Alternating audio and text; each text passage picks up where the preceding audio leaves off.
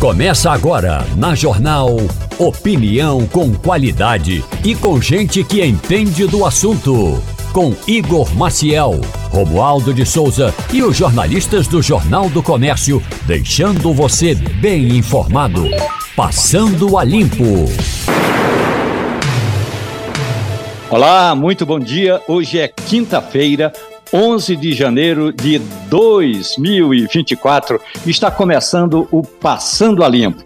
No dia de hoje, a gente vai falar das notícias mais importantes do momento. Vamos falar, por exemplo, sobre essa decisão do governo brasileiro de apoiar a África do Sul, que recorreu à Corte Internacional de Justiça justamente contra Israel acusando Israel de genocídio naquele conflito com o Hamas ali na Palestina. Bom, é importante que você acompanhe o Passando a Limpo de hoje, porque tem muito mais. A produção do programa é de Germano Rodrigues, trabalhos técnicos de Evandro Chaves e Avanildo Cerqueira, e temos também nos nossos estúdios o comunicador do povo, Ciro Bezerra. Ciro, bom dia. Bom dia para você, Romualdo, bom dia para nossa audiência. Seguimos aqui né, com a, agora o nosso Passando Olímpico, esses temas que você já nos anunciou aí também, e outros que vão surgindo aqui no nosso bate-papo, no nosso debate, com essa bancada que já começa a se formar por aqui. Além de você,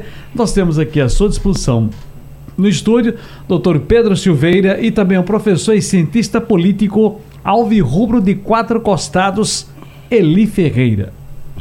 Bom, já que falaram do time, já que Ciro falou do time do professor Eli Ferreira, Pedro Silveira, muito bom dia. Qual é o seu time, Pedro? Muito bom dia, Romualdo. Bom dia, Ciro. Bom dia, professor Eli. Eu também sou alvirrubro, viu? Sou do Náutico. Professor Eli Ferreira, muito bom dia. Seja bem-vindo. bom dia, Romualdo. Posso não ser o mais querido, posso não ser o mais amado, mas sou o único seis estrelas, o único timbu coroado. Bom dia, Pedro. Bom dia, Ciro e os ouvintes da Rádio Jornal. Eu gostaria de ouvir a opinião do advogado Pedro Silveira, justamente sobre a seguinte notícia que eu dei agora há pouco aqui na Rádio Jornal. O presidente Lula da Silva, segundo o Ministério das Relações Exteriores, olha só, o presidente Lula da Silva vai apoiar essa ação movida pela África do Sul. A África do Sul vai recorrer à Corte Internacional de Justiça contra Israel acusando o governo de Israel de genocídio naquela ação em que Israel enfrenta o grupo terrorista Hamas na faixa de Gaza. Pedro. Romualdo, tema polêmico, né? A gente abrindo aí com, com, com uma grande polêmica. Mas olha, Romualdo, a gente está percebendo que desde o início desse conflito que a gente está vendo entre Israel e Gaza, a gente tá e o Hamas, perdão, a gente vê que o governo brasileiro está tentando ter uma posição ali de mediador, não é? De ficar ali meio que em cima do caminho, tentando se cacifar como um grande líder, como uma figura dentro da América Latina que possa servir de alguma forma como uma posição de liderança, que possa servir como uma voz com mais senioridade, vamos dizer assim, para tratar desse assunto. E essa posição mostra que o Brasil tem lado, não é? E é um lado, Romualdo, que eu acho que a gente sempre soube que existiu, não é? E ele estava ali um pouco escondido, mas a gente sabe que nesse conflito, aparentemente a, a, a posição do governo brasileiro, a posição do governo Lula não é uma posição pró-Israel, tá? Uma posição, é uma posição muito menos a favor de Israel do que pareceria ser é, num primeiro momento. Agora, professor Eli, por que razão a gente acompanha boa parte dos especialistas em relações internacionais inclusive todos os assessores do presidente Lula. E é bom lembrar, não é, professor? Ele, esse, essa informação é muito importante, professor. Olha só, quando o, o, eh, um dia anterior, antes do Itamaraty anunciar que o Brasil está apoiando a África do Sul nessa ação na Corte de Haia, o presidente brasileiro Lula da Silva recebeu o embaixador da Palestina aqui em Brasília, Ibrahim Alzeben. Professor Eli. Ednaldo, as pessoas ficam muito é, surpresas com algumas posições do Brasil e, e, ao longo dos anos o Brasil tem ficado é, aparentemente em cima do muro. É porque às vezes as pessoas desconhecem, desconsideram ou não querem considerar o que o artigo 4 da Constituição diz. Que uma das coisas que o Brasil deve procurar é a paz. Né? Então, em última análise, em última situação, o Brasil toma algumas posturas que muitas vezes assusta mas é necessário que o governo tome. E é bom a gente lembrar que não há posição alguma do Poder Executivo, do Poder Legislativo, do Poder Judiciário e a nossa posição dentro de casa, que sempre alguém não se senta preterido. Agora, também é importante, não é, professor? E aí a gente também já antecipa que daqui a pouco a nossa correspondente em Washington, é, Fabiola Góes, vai, vai também tratar desse assunto. É importante, professor, a gente destacar que o Brasil, eh, ainda que ele não seja o signatário dessa ação, se junta a um dos seus aliados mais importantes na geopolítica com a África, na, na geopolítica da África, porque a África do Sul compõe originalmente o BRICS: Brasil, Rússia, Índia, China e o oeste de África do Sul. Portanto, juntaram-se os aliados do BRIC para nesse do BRICS para nesse caso especificamente entrar com essa ação eh, junto aí à Corte Internacional de Haia. Agora também é importante para você que está conosco aqui no Passando a Limpo, que a gente vai tratar também com Fred Leal, eh, da Câmara de Dirigentes Logistas, sobre a chegada do carnaval, exatamente quais, quais são as expectativas dos comerciantes e vamos, como eu disse, falar com Fabiola Góes sobre as relações internacionais do Brasil com a Alemanha, do Brasil com a com Israel e também com os Estados Unidos. Temos também Francisco Amaral, a gente vai falar de Prepart e inova e lança a escrutina escritura digital dos mutuários da Coab. Olha, esse assunto é muito importante. Você que vai eh, nos acompanhar aqui no Passando a Limpo, já vá se preparando, porque nós temos exatamente muito assunto para debater, como, por exemplo, ainda ouvindo a opinião do nosso comunicador do povo, Ciro Bezerra, tem um detalhe importante, Ciro Bezerra. O presidente Lula da Silva, quando disse ao Ministério das Relações Exteriores, ao Itamaraty, que o Brasil vai se juntar à África do Sul para apoiar essa ação, o Brasil disse o seguinte: na geopolítica, nós defendemos o entendimento. Ciro. É verdade, Romualdo. É mais um tema que levanta, portanto, um debate, uma discussão a respeito da participação do Brasil nessas questões internacionais. Nós vimos que ano passado, pelo menos o primeiro ano do governo Lula, era uma tentativa, de certa forma, até compreensível pela sociedade brasileira, apesar das cobranças de ser mais uma vez um presidente que estava viajando demais, a reinserção no cenário internacional do país. A necessidade do Brasil se apresentar, como muito bem disseram aí em campanhas, em slogans, entre aspas, algumas bravatas também também o Brasil voltou. Era esse o tema, era esse o lema e a necessidade, claro, não só das questões políticas, das questões ideológicas, mas sobretudo, e o que é o, o que é mais importante, das questões fundamentais que são comerciais e evitar evidentemente essas essas situações tão críticas do ponto de vista da violência, da insegurança internacional. E nós vimos aí, portanto, um certo protagonismo muito embora barrado pela força que não tem nos organismos internacionais alguns países, né? Você sabe que a gente tem ali os principais, Rússia, Estados Unidos, China e por aí vai, que tem poder de voto e veto lá nas Nações Unidas e tivemos aí, portanto, algumas medidas, algumas uh, sugestões brasileiras não sendo acatadas e aí a gente passou, de certa forma, empanados uh, nesse conflito do Oriente Médio e ainda sobre algumas posições dúbias do presidente Lula com a relação à crise envolvendo a Rússia e a Ucrânia. Mas me permita ainda nesse noticiário internacional, que nós vamos tratar, claro. evidentemente, por óbvio, com a nossa Fabíola Góes daqui a pouco, só chamar a atenção, porque hoje o que nos move é uma preocupação muito grande com relação ao Equador. E nós sabemos que o Equador volta ao noticiário mundial uh, devido a mais uma onda de violência protagonizada, na verdade, pelo narcotráfico. E isso também nos preocupa, porque nós estamos aqui vendo cenas lamentáveis de, das questões de milícia, do narcotráfico, das facções criminosas que atuam, eu estou falando agora do Brasil, de dentro dos presídios. Então a gente precisa estar atento com relação a esses temas, que, muito embora sejam internacionais, eles refletem e muito aqui dentro da nossa casa, Romualdo. E por falar em Equador, professor Eli Ferreira, o presidente do Equador disse que vai deportar, vai mandar embora do, Brasil, do, do país todos os presidiários é, que sejam estrangeiros. Aí eu lhe pergunto: vai ter, vai ter muito avião saindo dos aeroportos do Equador, professor Eli? É, Romualdo, além de ter muitos aviões saindo do Equador, a gente precisa lembrar o seguinte: até 2017, o índice de criminalidade no Equador era bem abaixo da média internacional.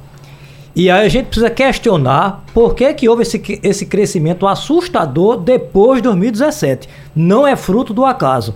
Consequentemente, quando cresceu depois de 2017 no Equador, o índice de criminalidade cresceu também no mesmo período na região da Amazônia. Qualquer semelhança é mera coincidência. Pedro Silveira, me mate, mate-me essa curiosidade. Ricardo Lewandowski é ministro aposentado do Supremo Tribunal Federal. Ricardo Lewandowski, como qualquer jurista, pode ganhar rios de dinheiro atuando junto à Suprema Corte. E ainda que ele esteja na quarentena, mas já já ele pode começar a atuar. Mas aí ele pode, ele vai largar ou ele deve largar tudo isso para ficar com um salário de aproximadamente 42 mil reais e ser ministro da Justiça. O que leva um jurista a largar uma bolada dessas para ser ministro da Justiça e Segurança Pública Pedro Silveira. Romualdo, ele pode ganhar rios de dinheiro na iniciativa privada, mas ele não vai ter rios de poder. Né? Então, o Ministério da Justiça e da Segurança Pública é uma das pastas mais importantes do governo federal, que traz junto com ela algo que. Quem já, já assistiu aquela série, Romualdo, House of Cards, da Netflix? Claro. Ele dizia lá, né? Ele fala, rapaz, o poder é uma casa feita de pedras, enquanto o dinheiro é uma casa feita de palhas, pode voar a qualquer tempo. Então, meu amigo, o, o Lewandowski vai ter muito poder dentro do Ministério da Justiça e é, é um nome que, inclusive, Romualdo, faz muito sentido, né? A indicação dele pelo presidente Lula, que é uma pessoa que é muito de confiança do presidente. Desde 2006 que o presidente Lula indicou ele para o STF, ele era próximo, inclusive, da família de, da então primeira-dama, né? Dona Marisa Letícia, e foi daí que ele foi indicado. E ele foi, Romualdo, um dos nomes mais, vamos dizer assim, fiéis ao presidente Lula dentro do Supremo Tribunal Federal. Ele tem um histórico de decisões favoráveis ao PT, favoráveis aos interesses do presidente Lula. Tem uma que é clássica, essa aí, Romualdo, com certeza você deve lembrar bem, que foi no momento do impeachment de Dilma, que o, o ministro Lewandowski era presidente do Supremo e estava presidindo a sessão do Senado, como manda a Constituição, que estava decidindo pelo impeachment dela ou não. E o Lewandowski, à época, ele concordou em fazer uma manobra jurídica inédita e que é uma manobra muito questionável, que foi concordar com o impeachment dela, mas manter os direitos políticos dela por oito anos, que é algo que a Constituição fala em sentido contrário. Inclusive, Collor, quando sofreu o impeachment, ele ficou oito anos também sem poder exercer os direitos políticos dele. Então, Lewandowski tinha esse histórico de ser, de ter decisões, de dar decisões favoráveis ao PT. E se você me permite, Romualdo, ainda muito rapidamente, é, essa, essa entrada do Lewandowski no Ministério da Justiça, ela traz algumas consequências, tá? A primeira delas é que quem estava na pasta, ou quem está na pasta pelo menos até agora, é o Flávio Dino, que vai para o STF, que é do PSB tá? do Partido Socialista Brasileiro. E por natureza, quando você é de um partido, você acomoda membros do partido, acomoda pessoas que o partido quer contemplar dentro da estrutura daquele ministério. E agora entra o Lewandowski, que aparentemente vai ter uma disposição muito maior de acomodar pessoas do PT, do Partido dos Trabalhadores. Isso pode afetar, Romualdo, inclusive diretamente o nosso conterrâneo aqui, Tadeu Alencar, né, que hoje está em uma das pastas bem importantes do Ministério da Justiça, né? Então, ele é uma das pessoas que, sendo membro do PSB, pode vir a perder o cargo durante essa gestão do Lewandowski. Vamos ver o que, é que vai acontecer. Agora, professor Eli, Ricardo Lewandowski não quer o Ministério da Justiça e Segurança Pública primeiro dividido, ele quer as duas, os dois temas juntos e ele anda falando em porteira fechada. E aí eu lhe pergunto, professor Eli, especificamente em Pernambuco. Quais são as consequências desse ato de Lula de dar tanto poder a Ricardo Lewandowski, sabendo que Lewandowski vai desalojar do ministério alguns integrantes importantes do PSB, inclusive ou possivelmente o Tadeu Alencar, que é secretário nacional de Segurança Pública, e o secretário que o secretário da área de Relações Institucionais e que faz articulação política, Elias Moreira, que é do PSB de Goiás, professor Eli. É, Romualdo, permita-me fazer um passeio rapidinho pela história. Eu lembro que quando Márcio Tomás Bastos era ministro da Justiça, perguntaram a ele em um programa de TV por que, que ele aceitou ser ministro, já que ele ganhava muito mais advogando. E ele foi muito sincero, dois motivos. Primeiro, porque eu creio que com a experiência que eu tenho eu posso contribuir para o meu país. Segundo, por orgulho pessoal de dizer que no, no futuro eu posso dizer que fui ministro da Justiça. Talvez seja isso também o de Ricardo Lewandowski. Concordo com o colega quando disse aqui que a questão do dinheiro fala às vezes bem menos. É, nesse sentido, Romualdo, é bom a gente lembrar que em nenhum momento é, o Flávio Dino chegou ao ministério pertencendo à cota do PSB ele chegou da cota pessoal do presidente Lula. Ele não foi para lá porque pertence ao PSB. Ele foi para lá por indicação, por desejo, por vontade do presidente Lula. Diferente de outro ministério, que é o caso do ex-governador de São Paulo, que foi pela cota do partido. Bom, assim também como Geraldo Alckmin é do PSB e não foi pela cota do PSB, foi pela cota do presidente Lula. Agora, quem chega em um ministério ou quem chega em uma secretaria, é lógico que vai querer pessoas ao seu redor. Muitas vezes, o que é lamentável, são pessoas que muitas vezes estão ao seu redor e não são competentes, mas são pessoas que confiam. Então, é natural que o ministro Lewandowski queira trazer para junto dele pessoas de extrema confiança dele. E esperamos e torcemos que essas pessoas não sejam apenas de confiança, mas acima de tudo de competência.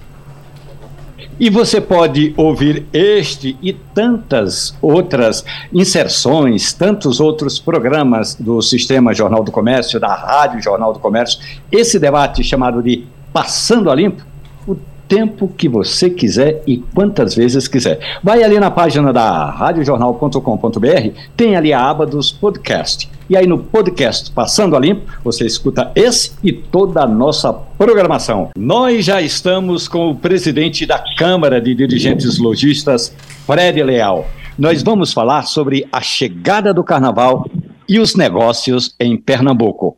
Fred, muito bom dia, seja bem-vindo. Tudo bem com o senhor? Bom dia, Romualdo. Obrigado, tranquilo. É, obrigado aí pela, pela convocação.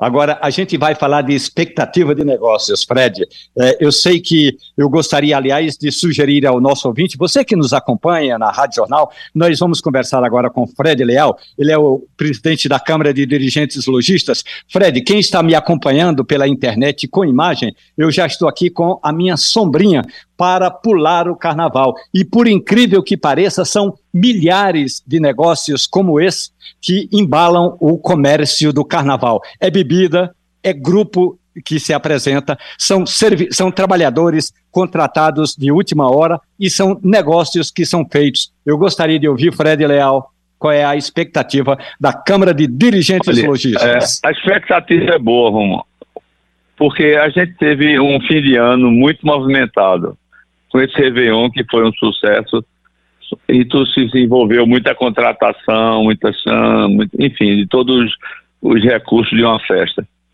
Então isso, isso recai no comércio em janeiro.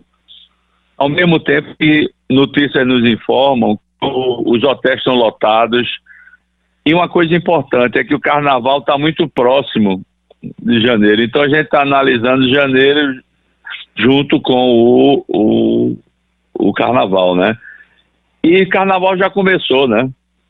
Então você hoje tem, to, tem todo fim de semana festa, os bares uhum. estão lotados, as festas. A perspectiva é boa.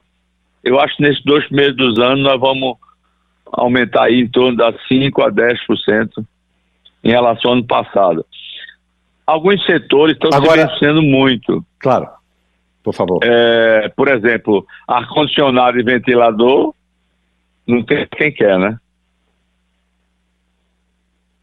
Agora, Ciro Bezerra, que é o comunicador do povo, viu, Fred Leal? Ciro Bezerra me disse que já tem prontinho exatamente todo o, o kit do carnaval.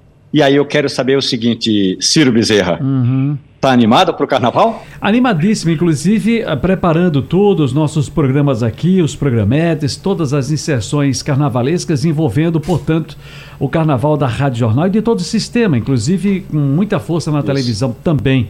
E aí o que é que a gente faz? A gente cria o um motivo, presidente. Muito bom dia para o senhor, é sempre um prazer ouvi-lo aqui na bom Rádio dia, Jornal, filho. nos orientando e nos mostrando como é que a coisa vai se mostrar para esses dias carnavalescos que vem por aí, que aliás já estamos vivenciando desde o final do ano passado. É sempre bom a gente lembrar o seguinte: cria-se toda expectativa. Nossa função também é essa. Além de tratar das coisas culturais, publicizar o que vai acontecer, o que vem por aí, criar esse, esse ânimo nas pessoas, inclusive no comércio. E aí o senhor falou agora há pouco da expectativa, mas eu sempre digo o seguinte: depois da pandemia é sempre um ano melhor? É sempre a expectativa melhor? Ou a gente ainda está naquele negócio moendo um pouquinho para levantar o que a gente perdeu durante tantos anos sem carnaval, sem festa, sem alegria, já que as pessoas estão tão, uh, digamos, céleres de festa, de alegria, de celebrar? Isso é no comércio também?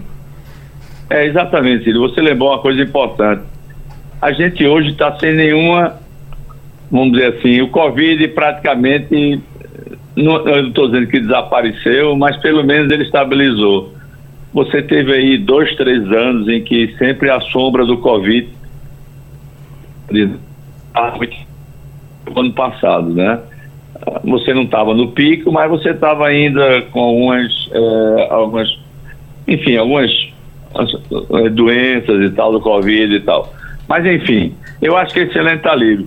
E esse sentimento do pessoal ir para a rua, bares, restaurantes. Você veja, os bares estão lotados, restaurantes também, você fim de semana não consegue encontrar lugar. Isso tudo, como eu disse, mexe com a economia, mexe com o setor cultural, setor de animação, enfim, isso tudo melhora muito o movimento. Você vai no centro do Recife, o setor de adereços, fantasias, está bombando, então estão muito bem. E sem falar do, do Nós... volta às aulas, né? Que mistura aí esse negócio desse ano, desse começo de ano, que é sempre um setor que é muito aquecido. Nós temos na bancada Fred Leal, presidente da Câmara de Dirigentes Logistas, o professor Eli Ferreira e o advogado Pedro Silveira. Professor Eli. Bom dia, presidente.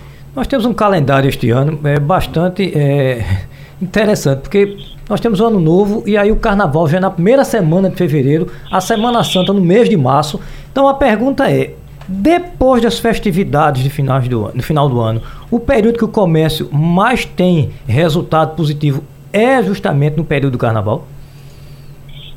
Olha, é, cortou um pouco sua ligação, mas pelo que eu entendi, você está querendo dizer o que é que vai acontecer depois, né? Não, a pergunta é se, dizer... se no período do carnaval é o segundo melhor momento do comércio depois do início do ano, das festividades de final de ano, já que a gente tem um calendário esse ano com o carnaval já no início do mês de fevereiro. É, exatamente. Então, é, por conta dessa todo essa, esse calendário, o mês de janeiro e fevereiro vai ser um dos melhores momentos é, do, do varejo. Mês Semana Santa que aquece um pouco, mas não tanto. Não tanto. É mais num setor específico de de hotéis, bares, restaurantes e alimentação, fundamentalmente. Depois, filho, aí, ou depois, professor, aí a gente vai imaginar como é que vai ficar, porque as coisas é muito incerta ainda, né? Muito incerta, sem a gente saber realmente o que é que vai acontecer. Muito. É, nosso contato. É, é, presidente, eu não sei, me permita, Romaldo, presidente, eu não sei se o claro. senhor está o senhor está se movimentando aí na sua agenda. Uh, o som está picotando, está saindo. Vamos ver se a gente estabiliza, porque o sinal estava muito bom antes e agora a gente saiu perdendo aqui. Fragmentou e nós perdemos o seu contato. Tá me ouvindo bem? Não. Romaldo, vamos Não, tentar é. refazer a ligação. Enquanto isso, você nos dá uma informação aí e a gente segue aqui tentando reconectá-lo.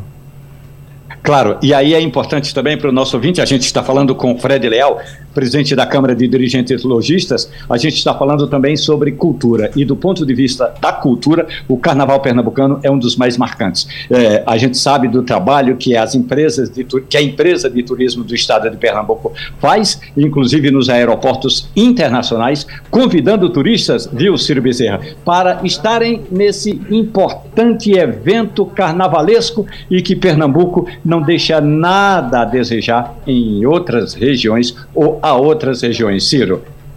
Muito bem, já estamos, conseguimos, portanto, a reconexão com o presidente Fred Leal. Só para contextualizar, presidente, a pergunta ainda do, do professor Eli Ferreira, o senhor estava encerrando, que é para que nós possamos uh, encerrar também a nossa entrevista, até pelo tempo. Foi presidente não. Fred Leal.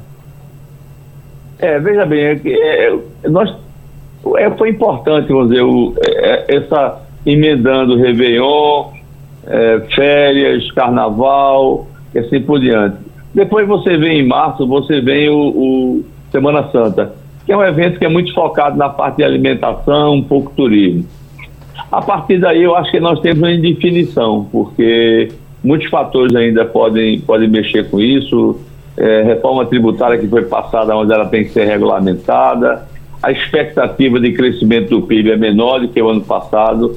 Eu diria que a gente tem que ter muita cautela em relação como é que vai ser o ano após, após esse, esse início de ano, sabe? Eu acho que é um ano que tem que ter cuidado, a gente tem que estar muito alerta sobre, sobre isso. Mas o varejo está muito olhando isso, quer dizer, tentando manter os estoques muito regulados, sem, sem haver um excesso de estoque, e sempre atento para que como é que vai se comportar é, é, a economia, enfim, o ambiente como um todo, né?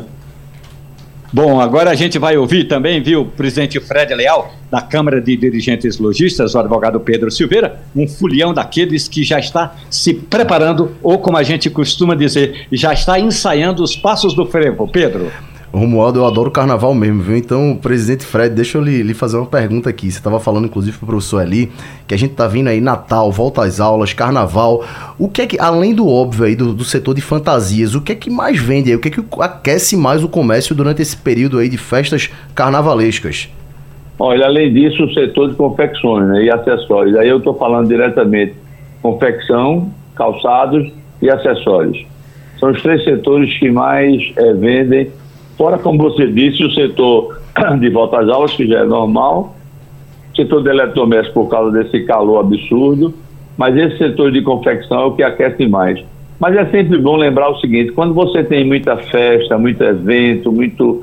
Esse setor de alimentação, esse setor de festas, ele depois, ele é muito importante para o comércio, porque ele gera movimentação, gera é, aumento de consumo, gera renda, isso depois vai, vai desabar no comércio, né? Então, é, esses três setores são os que mais vendem, fora evidentemente a alimentação, né? Que é muito importante.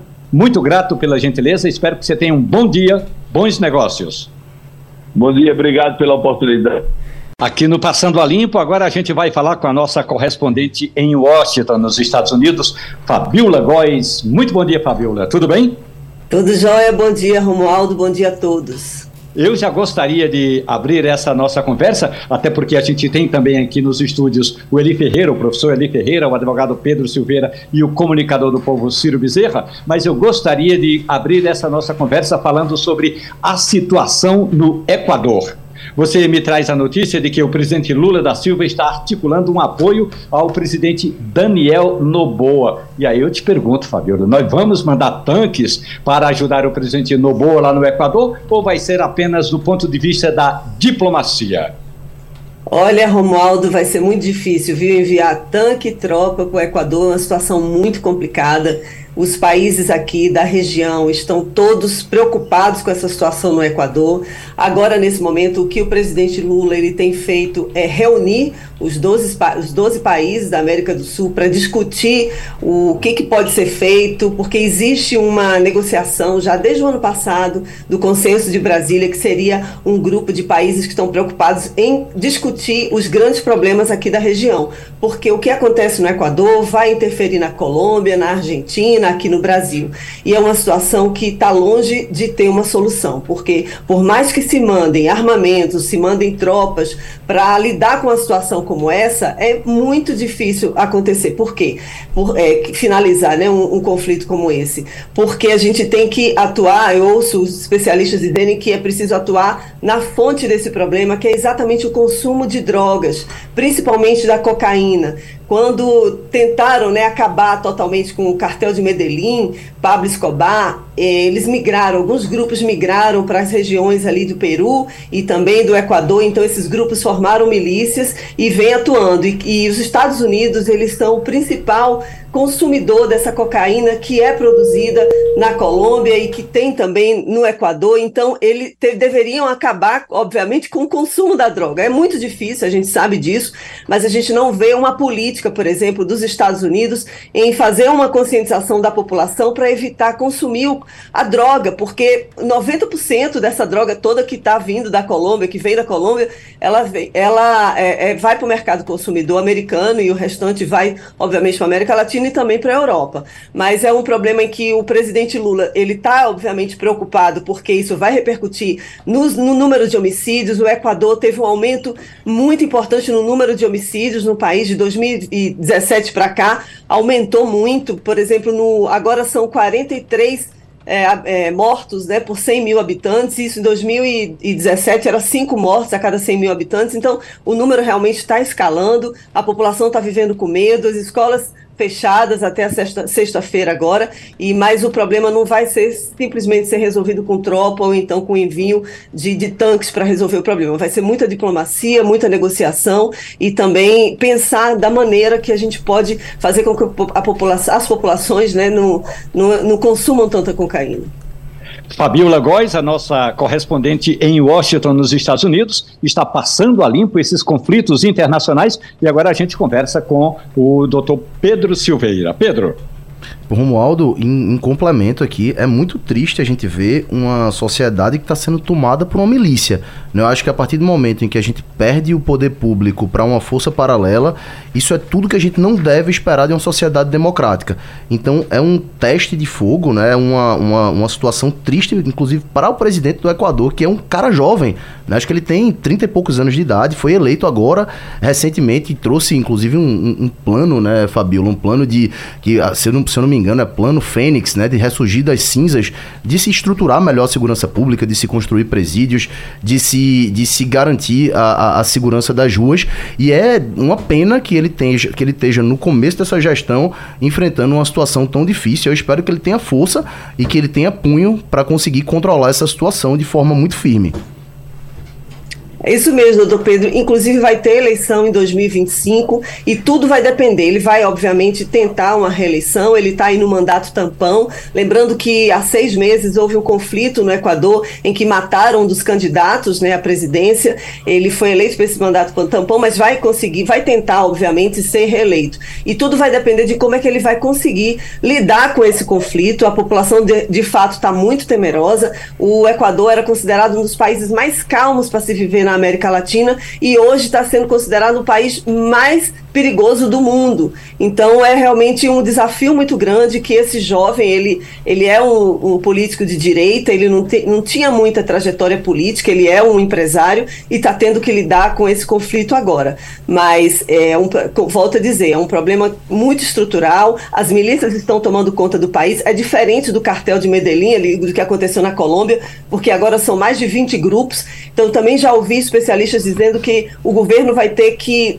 que seria melhor que um grupo tomasse conta, vamos dizer assim, mas olha que tristeza, né? Quem está tomando conta do país hoje em dia são várias milícias. Então, concentrando com uma milícia só, uma milícia mais poderosa, evitaria tanta morte, tanto conflito, porque eles estão invadindo canais de televisão ao vivo, né? Fazendo pessoas reféns, invadiram o shopping center, invadiram escolas armadas, já são mais de 10 mortos no Equador diante desse conflito. Então, é um desafio muito grande para o governo que não tem sozinho capacidade de lidar com um problema tão complexo. Lembrando que isso tudo começou há uns quatro dias, em que o principal líder de uma das facções, que inclusive foi responsável por mandar matar o candidato né, a, a presidente, o Fito, ele foi libertado da cadeia. E tem esquema de corrupção com o judiciário local também. Então, realmente é uma, uma estrutura muito complexa que está acontecendo lá no país. Aqui no Passando a Limpo, professor Eli Ferreira, nós estamos conversando com a jornalista Fabiola Góes, pernambucana, da capital, da capital pernambucana do Recife e morando nos Estados Unidos, mais precisamente em Washington. Professor Eli. Bom dia, Fabiola. Fabiola, as eleições nos Estados Unidos presidenciais prometem. Né? É, está vendo as prévias do republicano, Trump não está comparecendo aos debates, mas agora ele vem travando uma, uma briga porque ele alega ele está buscando a imunidade absoluta, alegando de que ele foi absolvido pelo Senado com relação ao que ocorreu no Capitólio. Então a pergunta é: você acha que vai. Até que ponto Donald Trump vai obter êxito para ser candidato, tendo em vista que a legislação americana é bem diferente da nossa no que diz respeito à possibilidade de alguém disputar uma eleição? Bom dia, professor Eli. Eu sempre falo isso, né? Que é, há muitas semelhanças, obviamente, dos Estados Unidos com o Brasil, mas uma das diferenças mais gritantes que eu observo na política é em relação a não ter um órgão de controle como o Tribunal Superior Eleitoral. Eles não têm isso. Então, o que vem acontecendo nesse processo eleitoral é que os juízes eles julgam no estado e, por exemplo, ele está inelegível, vamos dizer, na Geórgia e no Maine, porque, é, do, na verdade, na Carolina é, porque os juízes decidiram que ele não pode participar da, da cédula de votação por conta dos ataques do Capitólio.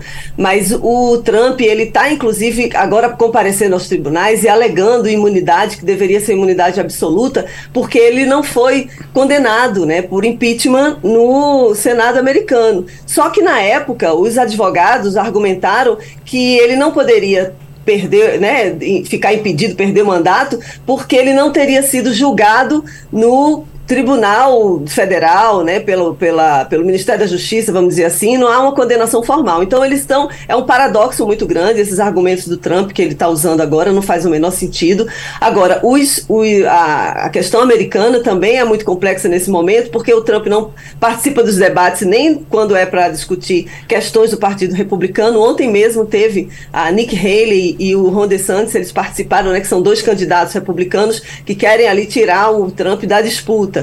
E ele foi muito atacado. O Trump foi muito atacado. A Nikki Haley, inclusive, falou que vai, é, que ele tem que responder por todos os crimes que ele cometeu. E ele não está tendo apoio irrestrito no Partido Republicano, mas ele sim aponta, desponta como principal candidato ali contra o Joe Biden. Lembrando que Trump está cinco pontos na frente das pesquisas. Ele de fato pode ser o candidato, mesmo se ele for condenado, né? E se tiver na presidência, ele pode exercer a presidência dos Estados Unidos, porque na Constituição americana não prevê, na época nunca imaginava-se que um presidente pudesse atentar contra o seu próprio país, contra a democracia do seu próprio país. Então eles não, não colocaram isso. Agora, o que está acontecendo são julgamentos de alguns estados pontuais, foi Colorado, corrigindo, Colorado e o Maine, que decidiram que ele não pode participar da cédula de votação. Então, mas mesmo assim, o Trump está aí com força total, movimentando o noticiário americano e é o principal candidato do Partido Republicano. Pedro Silveira, se ainda tem mais um tempo, um tempo aí, poderíamos falar novamente a respeito desse assunto, Donald Trump. Ah, perfeito, Romualdo. Na verdade, era só para fazer um acréscimo aqui, se a Fabiola também quiser é, é, comentar sobre. Eu estou, inclusive, escrevendo um artigo sobre isso, que é o seguinte: a gente sabe que o, o, Trump, a Suprema Corte do Estado do Colorado, decidiu que ele não poderia constar nas cédulas de votação de lá na eleição desse ano. Não é? Então, os advogados de Donald Trump recorreram para a Suprema Corte dos Estados Unidos e Romualdo e Fabiola, olha que argumento interessante os advogados do próprio Trump usaram. Eles disseram que uma das emendas da Constituição dos Estados Unidos proíbe candidatos de assumir cargos públicos, mas não os proíbe de concorrer às eleições para tais cargos. Então, no resumo, o que os advogados do próprio Trump estão dizendo é: deixa ele concorrer e se ele ganhar, é o Congresso que por dois terços vai tem que ter uma, pelo menos uma maioria de dois terços vai dizer se ele pode ficar ou não. Se ele não puder ficar, quem assumiria seria o seu candidato a vice-presidente. Então essa seria a campanha eleitoral à presidência dos Estados Unidos, onde o vice exerceria o papel mais importante em toda a história, porque ele teria chances reais, concretas, possíveis de ele mesmo assumir a presidência antes mesmo do próprio presidente, antes mesmo do presidente, que não estaria apto para sentar na cadeira de presidente da República. Então era só esse acréscimo que eu queria fazer. Que situação claro. jurídica estranha os próprios advogados de Donald Trump levantaram perante a Suprema Corte dos Estados Unidos. Que complicação, hein, Fabiola? É isso mesmo, Romualdo. E lembrando que o Trump ele está também respondendo ao todo são processos federais criminais são quatro, né? Tem esquema de, é, esquema de corrupção envolvendo as finanças dele em Nova York, tem também acusações de assédio sexual, né? Tem essa questão do Capitólio, tem ele, ele furtou, ele é, pegou os documentos secretos, né? Que eram da Casa Branca e levou lá para Mar-a-Lago, que é onde ele mora na Flórida. Então ele está respondendo a questões criminais muito sérias e ainda assim a população americana quer colocar um presidente presidente como esse na presidência do país. Agora, tem também, obviamente, uma questão de que a gente precisa discutir de redes sociais, da proliferação de informações falsas nas redes sociais. E o Trump, ele vem repetindo isso desde que ele saiu da presidência há três anos, repetindo que ele ganhou a eleição e que foi forjado e que o Biden é corrupto. Então, isso está colando demais. E tem um povo muito alienado nos Estados Unidos. Tem uma população muito esclarecida, obviamente, mas tem uma população que não, não ouve é, no, no noticiário tradicional, não quer saber, só quer ser informado por rede social. A gente sabe que isso também aqui no Brasil existe, infelizmente, mas nesse momento a gente tem que lembrar que as redes sociais teve, tiveram um papel muito importante nesse processo, como está tendo e vai ter ainda na, na, eleição que vai ser em novembro agora. Então, é realmente é, é bizarro o que está acontecendo nesse momento nos Estados Unidos com o presidente com tantos respondendo a tantos processos criminais e que pode, inclusive, preso, poder conduzir o país.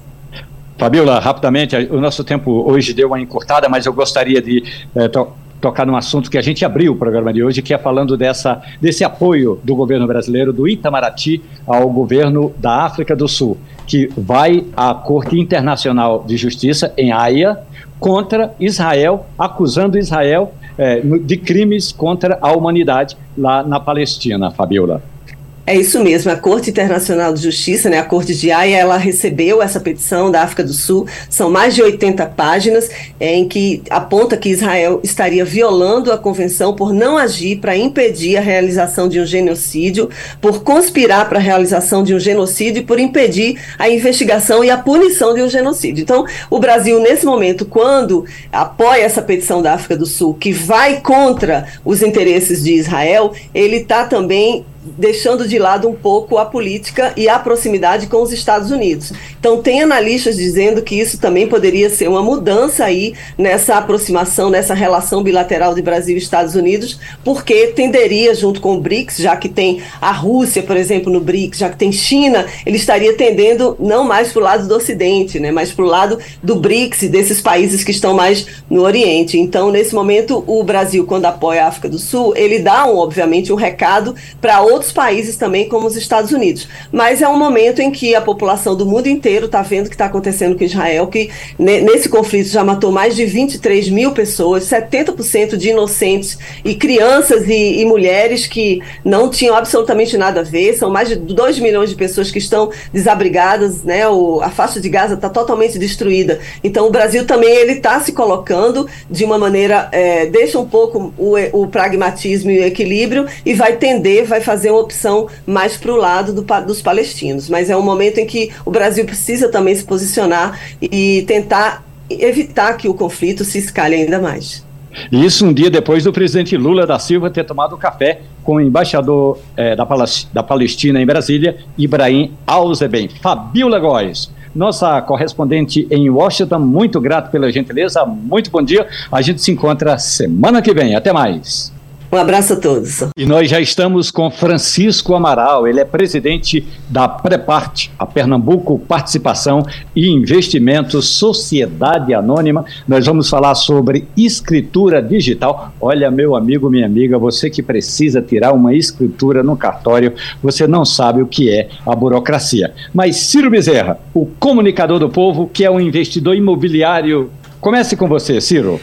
Deixa comigo então, Romualdo. Muito bom dia ao presidente Francisco Amaral, que é o presidente, portanto, da Perparte. E, presidente, na verdade, eu queria começar esclarecendo ao nosso público.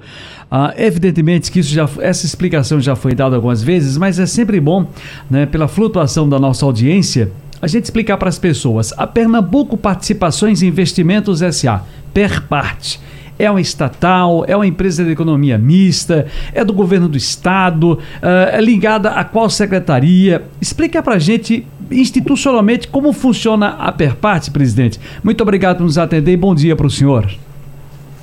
Bom dia a todos, bom dia Romualdo, bom dia aos ouvintes. Uh, a Perparte atualmente, ela está na Secretaria de Desenvolvimento e Habitação Urbano, é, vinculada é, à secretária Simone Nunes, né, Simone Benevides, e é, é uma estatal, é uma sociedade anônima, onde o governo do estado é a maior, o maior sócio da empresa. O, qual o papel da Perparte hoje? A Perparte herdou, herdou todo o passivo da Coab, das distintas Coabs. Então, aqueles imóveis que foram entregues né, antigamente na Coab, no IPCEP, eles não têm, até hoje eles estão regularizados, mas as famílias não têm escritura. Então, nosso papel é dar a escritura a essas famílias que têm já o financiamento quitado. Essas pessoas vão na Perparte, dão entrada em documentação, fazemos toda a análise técnica jurídica da, da, da documentação e uma vez comprovada, emitimos a escritura para em seguida ela fazer o registro desse imóvel no cartório. Portanto, aí nós estamos conversando com o presidente da Perparte, Francisco Amaral, e aí nós temos também nos estúdios, eh, presidente, o advogado Pedro Silveira e o professor Eli Ferreira. Pedro. É, bom dia, é, presidente. Eu estou vendo aqui que vai existir agora a possibilidade de assinatura eletrônica né, das escrituras das residências. Queria entender como é que funciona isso e se esse tipo de assinatura vai servir só essa, essa, essa escritura digital, né, só para os imóveis que fazem parte desse programa ou para qualquer imóvel que qualquer pessoa quiser adquirir. É, na realidade, estamos trabalhando com a escritura digital, na verdade, disponibilizando o serviço da escritura digital para os mutuários da Coab, que é o que a Perparte responde. Então, no momento, são os imóveis do programa, que está dentro do Morar Bem, que é o programa que de habitação interesse social do governo do estado. E um dos pilares desse programa é a regularização fundiária e imobiliária, que é justamente dar propriedade às famílias que moram há 30, 40 anos nos, nos imóveis, as casas, apartamentos, e até hoje eles não são de fato donos. Durante muito tempo receberam títulos de posse que não dão que não dá propriedade e o nosso trabalho está sendo de dar propriedade para que elas possam estar dona, ser dona do imóvel, garantindo segurança jurídica, que elas possam vender o imóvel financiado pelo banco, para que esse imóvel seja mais valorizado, enfim, garantir cidadania à população. Agora, presidente da Perparte, Francisco Amaral, o senhor, inclusive, eh, lembra o passado não muito recente de mutuários da Coab? Isso aí já, já, já, se, vão, já se vão décadas. O, a Perparte tem uma ideia, o senhor tem números, presidente, de quantos serão esses imóveis que estão para serem regularizados? Tá, vamos falar um pouco de número, né? É, que foram é, entregues pelas Coabs, pelo IPCEP ao longo da história aí, temos cerca de 90 mil unidades em todo o estado. Se for falar do levantamento que temos hoje de famílias sem escrituras, esse número passa um pouco de 50 mil, são cerca de 56 mil famílias. Tá? Então, esse seria um montante de unidades formais, unidades que foram entregues, que podemos dar propriedade. Isso sem contar os núcleos que chamamos de informal, que é toda aquela parte da é, que, que, famílias, terrenos é, informais, que as casas foram construídas desordenadamente, e esse é o trabalho que a Perpar também faz. Mas desse papel aí, que está dentro da questão da estrutura digital, um montante aí de mais de 50 mil famílias de todo o estado podem ser beneficiadas. Deve ter de fazer, então, não é, professor Eli Ferreira, um grande mutirão para regularizar toda essa situação, professor?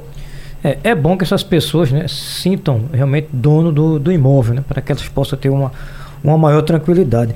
Mas eu gostaria de fazer uma pergunta a, ao presidente. É o seguinte: é, nós temos um, um, um déficit habitacional muito grande.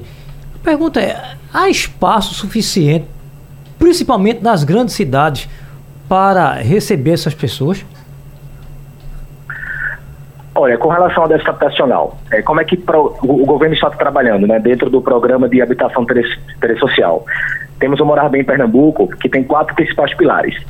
Então temos uma entrada garantida, que o governo vai subsidiar até 20 mil reais da, da entrada, né? Aquela família que quer comprar um imóvel, quer financiar, mas não tem o dinheiro da entrada. Então ela vai poder, o governo vai subsidiar até 20 mil reais. Esse é o primeiro pilar. Temos a questão da retomada das obras, é, o governo do estado atual, a gestão atual, pegou várias obras inacabadas de habitação, então estamos entrando e, retomando as obras para poder entregar à população. Temos o Minha Casa Minha Vida faixa 1, que é aquele que a parcela é subsidiada pelo, pelo, pelo governo. E temos a questão da regulação fundiária e imobiliária, que é o trabalho a per parte, que é justamente pegar todas as famílias que até hoje não são donas do imóvel, não têm título, e passa a dar propriedade. E isso é contabilizado na questão déficit habitacional. Essas famílias, elas não existem, as casas não existem, digamos assim. E quando você entrega o título, você ataca efetivamente a questão do déficit. Agora, tem um detalhe que eu gostaria de ouvir a sua informação, presidente Francisco Amaral da Perparte, e é, é com relação às contrapartidas. O governo do estado de Pernambuco trabalha então com essas parcerias, tanto com o governo federal como com a iniciativa do próprio, da própria secretaria, não é, presidente? Mas e essas contrapartidas que são ou deveriam ser exigidas das famílias beneficiárias? É, a questão de contrapartida, é, dentro do Morar Bem, a SEAB faz esse papel direto onde é, recentemente agora com o PAC, junto ao governo federal, o governo destinou diversos terrenos no estado para que tivesse construção novas moradias. Então isso vai ser um outro trabalho que ele é feito na SEAB, que é a questão do financiamento de imóvel. As construtoras vão, vai ter chamamento público, as construtoras vão construir e as pessoas podem procurar essas, essas empresas, essas construtoras para poder financiar o seu imóvel. Nós estamos conversando com o presidente da Perpart, Francisco Amaral, a empresa pernambucana de participação em investimentos, falando exatamente sobre essa novidade, o lançamento da escritura digital para mutuários do, da Coab e programas de habitação. Círio Bezerra. Oi.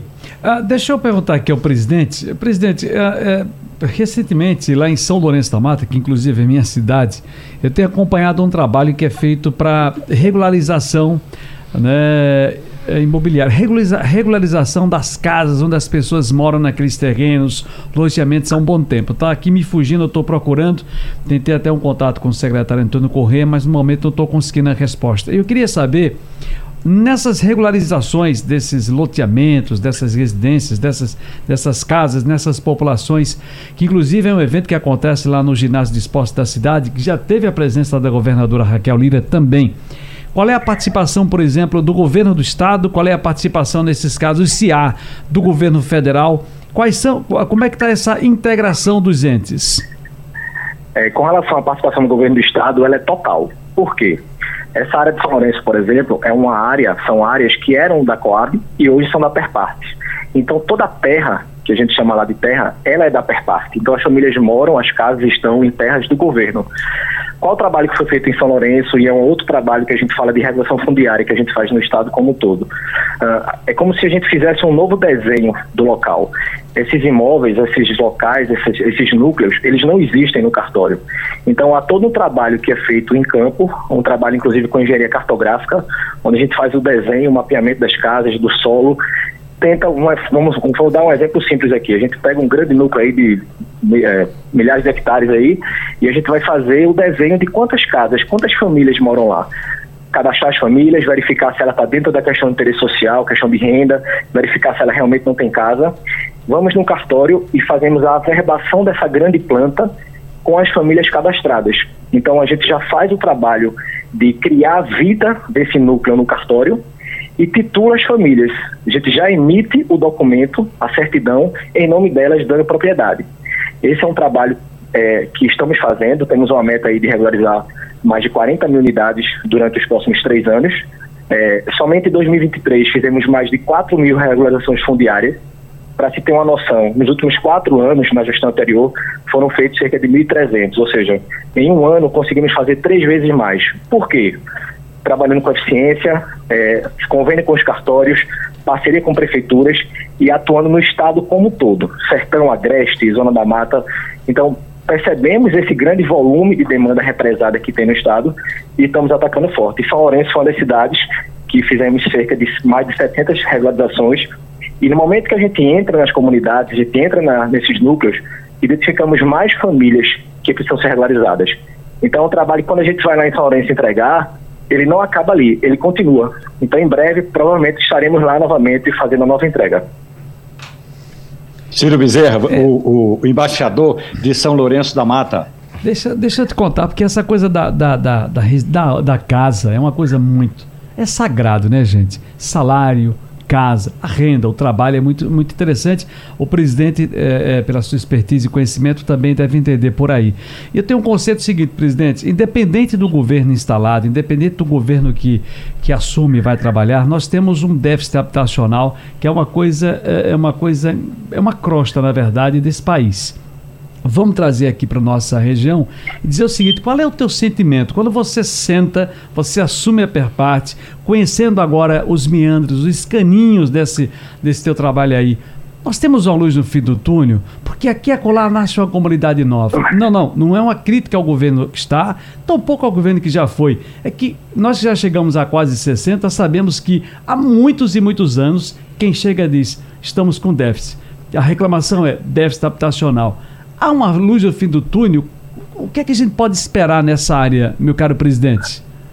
Olha, é, isso eu posso afirmar que sim, há uma luz. É, a secretária Simone, junto com a governadora, tem tido isso como papel primordial no Estado, esse ataque habitacional. É, e aí, quando se fala da questão da casa da habitação, vou trazer um pouquinho da minha, da minha trajetória profissional. Né? Eu sou empregado, eu sou servidor público da Caixa, né? então trabalhei com habitação nos últimos 15 anos na Caixa. É, respiro habitação, o time da SEDUR, que é da secretária, é um time que tem alguns outros servidores da Caixa. Então, uma coisa que vocês podem pesquisar, vocês vão verificar. Nunca houve um programa tão estruturado de habitação e interesse social no Estado, que é o Morar Bem. O déficit existe e precisa ter estratégia de combate. O Morar Bem, como eu falei anteriormente, que tem a questão da entrada garantida, Minha Casa Minha Vida faixa 1, a regulação fundiária. Por que existem esses pilares? Porque precisa trabalhar de acordo com o perfil das famílias. Tem que de acordo com o tipo da família onde ela mora, o que ela precisa, precisa ter de, é, um produto, digamos assim, diversificado de habitação. Então, por exemplo, a família que tem casa, que mora 40 anos em São Lourenço e até hoje não tem um título, ela não precisa de uma casa nova, muitas vezes, ela precisa do título, para que com esse título ela possa se vender essa casa, se precisar, para comprar uma casa maior, entende? Então, de fato, há um programa estruturado, é, temos recursos, né? o governo federal tem ajudado muito e a governadora Raquel Lira também é, empenhada nesse combate. Então, há uma luz no fim do túnel. Agora, é um trabalho de médio e longo prazo que vamos conseguir combater ao longo do tempo. Nós agradecemos a gentileza dessa conversa aqui no Passando a Limpo. Nós conversamos com o presidente da Perparte, Francisco Amaral, falando sobre imóveis, falando sobre regulamentação de imóveis e, sobretudo, essa situação toda, não é, presidente, de pessoas que moram no imóvel, foram beneficiados com o imóvel e ainda não tem a escritura, que é aquele documento que diz: é meu. Francisco Amaral, muito obrigado pela gentileza, muito bom dia, até mais. Muito obrigado, pessoal, bom dia a todos. Felipe Moura Brasil. Muito bom dia para você, Felipe. Olha, eu estava acompanhando ontem reuniões tanto no Palácio do Planalto, Felipe, como ali no Ministério da Justiça, e o nome de Ricardo Lewandowski já é consenso, até mesmo do PT. Felipe. Salve, Romualdo, equipe, ouvinte da Rádio Jornal, sempre um prazer falar com vocês. É, hoje é bom que a gente diga exatamente a data e a hora que a gente está falando, porque nessa república as notícias vão mudando, 10 horas da manhã, 11 de janeiro de 2024, quinta-feira, as notícias são de que Ricardo Lewandowski tende a ter o nome anunciado hoje mesmo como novo ministro da Justiça e Segurança Pública do governo Lula. Essa informação já chegou a ministros do Supremo Tribunal Federal, já há toda uma movimentação de bastidor nesse sentido, inclusive ele já está vazando aí para a imprensa algumas opiniões sobre crime organizado, etc. É, qual é a questão que eu venho colocando desde um outro caso? Que é o fato de o Lewandowski ter virado um advogado é, dos irmãos Batista. Lembra daqueles empresários, Joesley claro. e Wesley Batista, que são donos de uma empresa chamada JIF? Pois é, o Lewandowski, quando era ministro do Supremo Tribunal Federal, ele deu uma decisão em um dos processos envolvendo os irmãos Batista, que foram acusados de participar de um grande esquema de suborno nessa grande república do escambo que é o Brasil, em que é, ele acabou é, fazendo com que o Joesley Batista não precisasse desembolsar mais de 600 milhões de reais é, de pagamento. E aí, duas semanas depois que ele se aposentou, ele foi contratado por esse Joesley. Quer dizer, é, que foi beneficiado por uma decisão do Lewandowski quando era juiz, quando era ministro é, do Supremo Tribunal Federal. E isso, obviamente, é algo que precisa ser discutido, no primeiro lugar, do ponto de vista moral, em segundo lugar, do ponto de vista é, legal, para que é, haja um endurecimento da lei para impedir essas circunstâncias que muitas pessoas repudiam quando convém. Quando não convém, mudam de opinião. Eu, no meu jornalismo há 20 anos de carreira, eu obedeço aos mesmos critérios, são os mesmos princípios, independentemente dos personagens envolvidos. Então, volta e meia, as pessoas querem dizer, ah, você está de um lado, ah, você está do outro. Não, eu estou do lado dos mesmos critérios de sempre.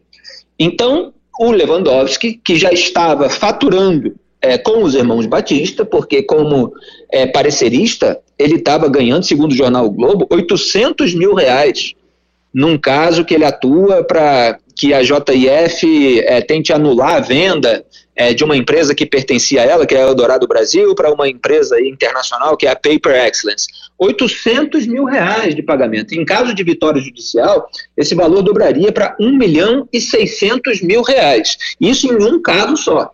Quer dizer, ele atuando em outros, ele certamente fatura milhões de reais com os irmãos Batista. E agora, ele está prestes a receber um cargo, e vamos lembrar, quando você recebe um cargo de governo, quando você vira ministro, você tem um salário, você tem uma remuneração de dezenas de milhares de reais.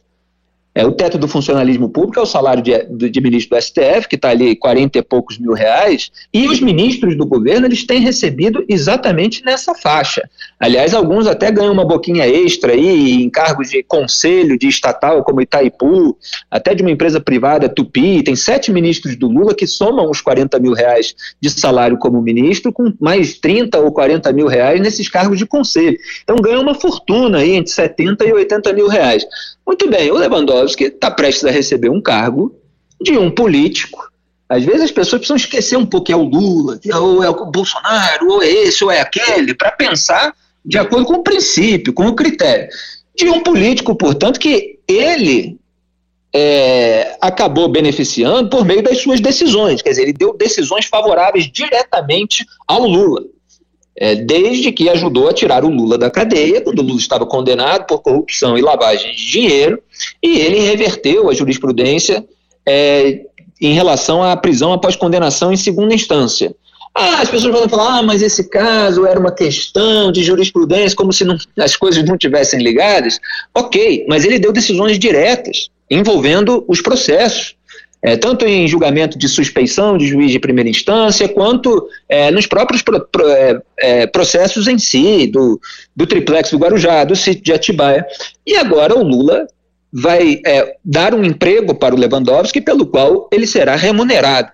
Ora, o lulismo, de uma maneira geral, e nesse movimento eu incluo não só o Lula, os petistas, mas também é, os membros dos partidos satélites, essa turma é, mais à esquerda que defende o Lula incondicionalmente, os porta-vozes desse grupo político e ideológico no mercado da comunicação, eles repudiaram é, o Sérgio Moro quando virou ministro é, de Jair Bolsonaro pelo quê? Então vamos lembrar aqui é, o que está na questão de fundo. Quer dizer, juiz aposentado pode receber cargo remunerado de quem ele beneficiou diretamente como juiz? Moralmente isso é aceitável? Ora, no caso do Sérgio Moro, o Sérgio Moro nunca deu uma decisão diretamente favorável ao Jair Bolsonaro. As pessoas podem fazer uma análise de que ao condenar o Lula a 15 meses da eleição de 2018, isso então beneficiou o Bolsonaro porque ele ganhou a eleição? Quer dizer, isso é uma síntese é, de interpretativa que acaba é, sumindo com 15 meses de história, dentro dos quais houve uma disputa eleitoral, inclusive com o candidato substituto do Lula, que era o Fernando Haddad. O problema é que o Lula nunca deixou crescer dentro do PT uma liderança à sua sombra, e aí essas lideranças, outras, elas não tinham tanta força eleitoral quanto ele. Agora, houve uma eleição disputada não só pelo Haddad, mas pelo Geraldo Alckmin e pela Marina Silva, que hoje são aliados do Lula, pelo Ciro Gomes, pelo João Amoedo, pelo Cabo Daciolo, pelo Henrique Meirelles, pelo Álvaro Dias, por vários outros candidatos. Na época em que o Moro condenou o Lula, inclusive, Jair Bolsonaro não era nem sequer o segundo colocado. Na imprensa brasileira, acho que só eu que falava que ele tinha chances, porque ele dava um discurso é, em torno do qual havia uma demanda reprimida em determinados segmentos do eleitorado. Então, o Moro nunca deu uma decisão direta a favor do Bolsonaro. É claro que as pessoas podem avaliar que foi um erro, virar ministro, por isso, por aquilo, isso é um tema de debate. Agora, não é a mesma coisa. E, no entanto, os lulistas repudiaram o Moro por isso. Olha que absurdo. Ele beneficiou diretamente e agora virou ministro. E agora que o Lewandowski, que deu decisões favoráveis diretas ao Lula, ajudando a blindá-lo no Supremo Tribunal Federal em relação a vários inquéritos, é, votando pela incompetência da 13ª Vara Federal de Curitiba para que o processo é, do triplex fosse é, para Brasília, onde ele acabou é, é, encerrado por prescrição, quer dizer, o término do, do decurso do prazo para o Estado punir o réu, quer dizer, não houve uma análise de mérito é, em termos de absolvição. É, o Lewandowski agora vira ministro do governo Lula. É, por quê? Porque há uma grande tentativa por parte do Lula é, de reescrever essa história do ponto de vista daquele, de, do, do vencedor de ocasião, vencedor eleitoral, é, ele colocou o seu advogado pessoal na Lava Jato, Cristiano Zanin, no Supremo Tribunal Federal, e agora, agora coloca é, um aliado dele é, no, no Ministério da Justiça, onde, obviamente, vai reforçar todo aquele discurso é, do qual ele gosta, de que ele foi vítima de uma grande perseguição, sempre omitindo é, o fato de que é, havia um esquema de suborno, no caso do Petrolão, e que receber imóveis é, e usufruir imóveis de empreiteiras que estavam mancomunadas num cartel, numa estatal, é algo é, que, obviamente, merece é, investigação. Então, há muita hipocrisia, há um duplo padrão, e o jornalismo não deveria ter isso, apesar de todas as gritarias dos grupos interessados. Nós agradecemos a gentileza do jornalista Felipe Moura Brasil, passando a limpo essa história toda, ou pelo menos por enquanto, essa expectativa de que o ministro aposentado do Supremo Tribunal Federal, Ricardo Lewandowski, será ministro da Justiça e Segurança Pública. Felipe, muito bom dia. Só um, de, só um detalhe, abraço, muito até a semana que vem. Claro, claro. É que, assim, um dos maiores problemas do Brasil, se não o maior, é, e eu entendo há muitos anos que é o maior, é a criminalidade são as facções criminosas, é a situação em que os brasileiros ficam vulneráveis a todo tipo de crime, de, de, assalto a estupro, passando por assassinato, que ainda tem um índice muito alto, mesmo que tenha diminuído aí ao longo dos últimos anos. É, e, e o Ricardo Lewandowski, ele não é qualificado nessa área.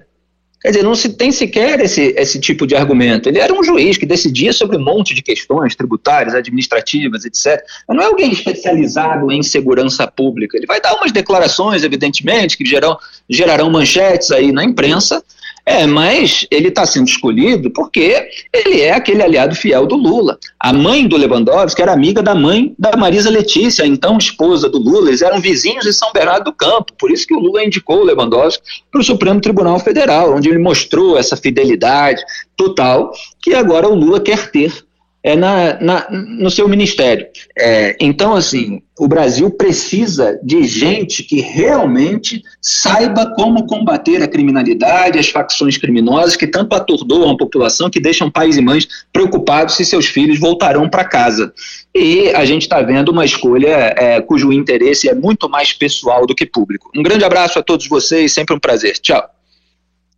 Tchau, Felipe. E agora vamos falar de outro combate, que é o combate à inflação. Saiu agora há pouco o índice de inflação de 2023.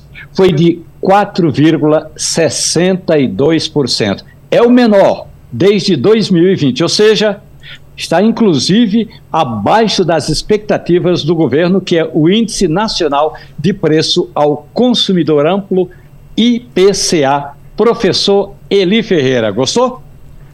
Gostei, né? Para quem via torcendo para que desse errado, né, Romualdo? Que muita gente torce para que dê errado. De forma irresponsável, as pessoas torcem, esquecendo que se der errado, todos nós sofreremos. Né? Gostemos ou não de qualquer governo, quando ele dá errado, todos nós sofremos. Então é bom que a gente consiga perceber essa, pelo menos, estabilidade a curto prazo aí, a curto e médio prazo, na questão econômica do Brasil. É bom que isso continue assim. É bem verdade que no início do ano de passado o agronegócio ajudou a crescer logo e manter essa estabilidade. Vamos torcer para que 2024 seja melhor. Agora, Pedro Silveira, advogado Pedro Silveira, a gente fala em 4,62% ao ano. Pedro, se você pegar os jornais da Argentina hoje, você vai encontrar uma inflação de mais de 140% ao ano e o Brasil já esteve nessa toada. Ou seja, dá para respirar, Pedro Silveira. Pois é, Romualdo, dá para respirar e acho que você fez uma, uma menção aí à Argentina. Vou aproveitar o gancho para trazer o seguinte: em 2021, eu lembro do então ministro da Economia Paulo Guedes dando uma entrevista dizendo o seguinte: se o PT voltar, o Brasil pode virar a Argentina em seis meses e pode virar a Venezuela em um ano e meio. Isso foi uma coisa que colou muito, né, Romualdo, com muita gente que criou uma expectativa meio tenebrosa do que, é que aconteceria com a economia do nosso país no caso de uma eventual eleição do presidente Lula. E tá havendo uma surpresa, né? Acho que essas pessoas devem estar surpreendidas com números que são tão positivos dentro do cenário que a gente tem aqui. A gente viu há alguns meses uma pesquisa mostrando que os empresários da Faria Lima, os banqueiros, os economistas, aprovavam a gestão de Fernando Haddad, estavam surpreendidas com a gestão de Fernando Haddad à frente ao, do Ministério da Fazenda. Então, são números que parecem ser muito positivos e chama minha atenção, né, Romualdo, como não houve esse cenário de catástrofe que muita gente, inclusive o ex-ministro Paulo Guedes, tinha previsto. Agora, um detalhe importante: Ciro Bezerro, comunicador do povo, é o seguinte: analisando as primeiras informações divulgadas agora há pouco pelo IBGE, é que a alimentação puxou a inflação para baixo, ao contrário do início do ano passado. Ciro. Sim, quando você fala o comunicador do povo, eu tenho aqui, aí me, me reveste uma responsabilidade porque eu vou para a feira. E eu vou à feira realmente, eu faço feira, a gente vê lá como é que estão os preços, essa coisa pesa e muito. Comer fora de casa então, Romualdo, vocês sabem disso, como ficou complicado, ficou difícil. Um almoço, um PF, como ficou mais caro durante todo esse período. Mas graças a Deus, pelas informações que nos são uh, enviadas agora, chegam para gente, esse grupo de produtos alimentícios ajudou a segurar esse índice no ano passado passado. Muito embora eu estava analisando, quando você deu a notícia, eu corri para ver aqui. Nós tivemos agora em dezembro, aliás, na primeira página, agora há pouco, não sei se a Vanildo se lembra, nós demos a notícia de que os especialistas da, dessa área econômica andam preocupados com um 2024 por conta de toda essa questão geopolítica, essas crises internacionais que, claro, como a gente vive hoje num ambiente global, globalizado, refletem em todas as nações e países. E aí refletem onde? Na economia, na área comercial. Mas mesmo assim, a preocupação desse pessoal, eu me, chama, me, me veio aqui, dentro das informações, que em dezembro o IPCA foi de 0,56%. E, e houve assim uma, uma aceleração. Subiu, pouco, mas subiu em todos os grupos pesquisados é para que os nossos homens e mulheres da área econômica fiquem, portanto, de orelhas e, e, e olhos bem abertos para que a gente não possa perder esse rumo que me parece que vem de celebração, mas com muito cuidado. Como diria o mestre Areno Suassuna, um otimista com os pés no chão. Agora, eu ainda gostaria de voltar a tocar num assunto importante com o professor Eli Ferreira. Professor, rapidamente, a, a, gente continua falando sobre a saída de Flávio Dino do Ministério da Justiça. E aí vai mexer com alguns setores eh, do Ministério que hoje são, algumas secretarias que hoje são ocupadas por políticos indicados pelo PSB. Eu falei, ele, é, um desses é Elias Vaz que faz a, a, o papel de secretário de articulação com o Congresso Nacional, e também o ex-deputado pernambucano Tadeu Alencar, que é secretário nacional de Segurança Pública. O senhor enxerga no horizonte recente, é, curto do país, é, professor Eli, algum rompimento do PSB com o PT? Não principalmente porque existe pelo menos uma bandeira branca que deve durar até as eleições deste ano. Depois das eleições municipais, aí muita coisa pode mudar. E você sabe muito bem, Romualdo, grande jornalista e estudioso da política nacional, que o grande Magalhães Pinto dizia que política é como uma nuvem, né? A gente olha para baixo, quando olha para o céu já mudou todo o cenário. Creio que essa paz ela dura até as eleições municipais. Agora, um detalhe, não é, profe... é, é doutor Pedro Silveira? A gente fala dessa paz que é é, pequena, num curto espaço de tempo. E eu recebo a informação agora de que o presidente nacional do MDB, o deputado Baleia Ross, vai ao Palácio do Planalto ainda hoje conversar com o ministro das Relações Institucionais. Vai chegar para Alexandre Padilha e dizer o que ele disse à reportagem da Rádio Jornal. Padilha, eu estou magoado com essa história de tirar a, a, a secretária de Relações Internacionais da Prefeitura de São Paulo e trazê-la para o PT para ela formar chapa com uh, o, o, o Guilherme Boulos do PSOL. Romualdo, a gente estava há pouco conversando sobre isso aqui no intervalo. Nos bastidores. Estava nos bastidores conversando exatamente sobre esse assunto. Rapaz, que situação, né? O, o a gente estava conversando há pouco, o presidente Lula chamou a Marta Suplicy, que só para que o nosso ouvinte possa lembrar, ela é uma membro, uma, uma, uma filiada histórica do PT até 2015, quando se desentenderam, e foi um desentendimento muito traumático, inclusive por conta da forma que ela se portou no momento do impeachment da ex-presidente Dilma.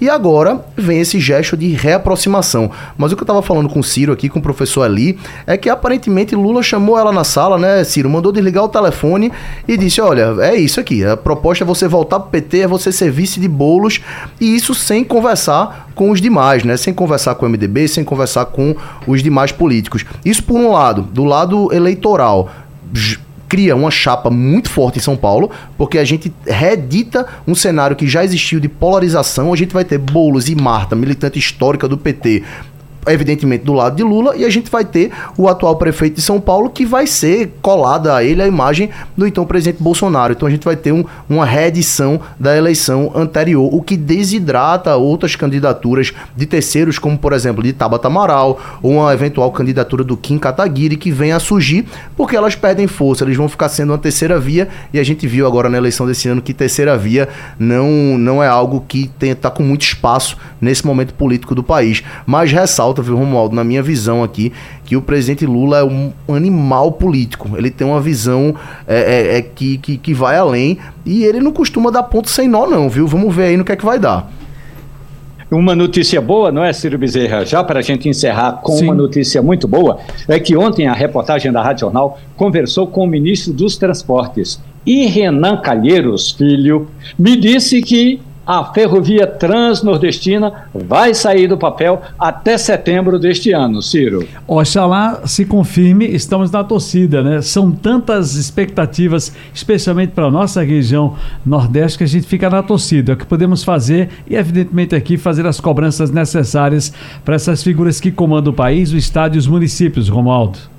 Mas, ó, se você aí, permite, se você diga, permite, chegou, chegando agora aqui um convite no finalzinho do programa ah. da nossa querida amiga, Opa. radialista e jornalista Lina Fernandes, que você conhece muito bem. É um convite a radialista especialista em comunicação pública e mestra em indústria de criativas, Lina Fernandes, convidando você para o lançamento do livro Na Pega do Podcast. A obra apresenta uma pesquisa inédita sobre monetização e construção de audiência na mídia sonora a partir da história de sucesso do podcast Recifense 45 Minutos. Portanto, é dia 17, é quarta-feira, na outra semana, 7 da noite, ali na Passadisco da Rua da Hora na Galeria Hora Center do Espinheiro.